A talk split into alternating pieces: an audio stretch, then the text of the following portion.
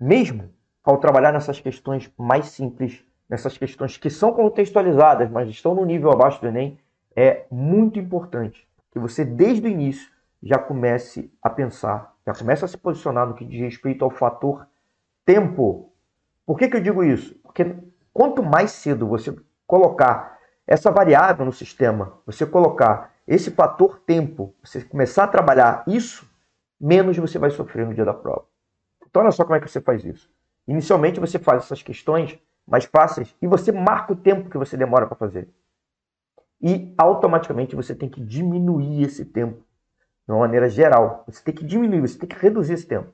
Você, você tem que se propor a fazer isso a cada questão, a cada conjunto de questões que você faz, esse conjunto de questões contextualizadas que você vai conseguir.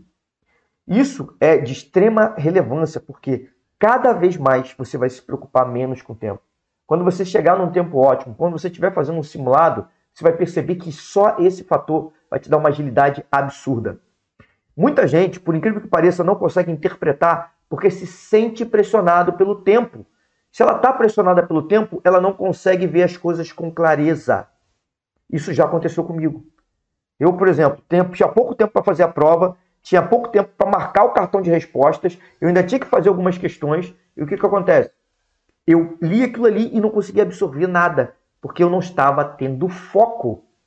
Então, é importante você treinar isso. Nesse momento que eu fiz essa prova, também me faltou estratégia de prova. Por quê? Porque existem estratégias que minimizam essa pressão do tempo, minimizam toda essa ansiedade que eu sinto. Não, não deixa, não, não deixa um simples fato que eu, que, eu quero, que eu quero colocar aqui é o seguinte: o próprio cartão resposta. Se você deixar para marcar todo ele no final, você já coloca em sério risco os 847 pontos de matemática no Enem. Até nisso você tem que melhorar a estratégia caso você faça desse jeito, marcando tudo no final.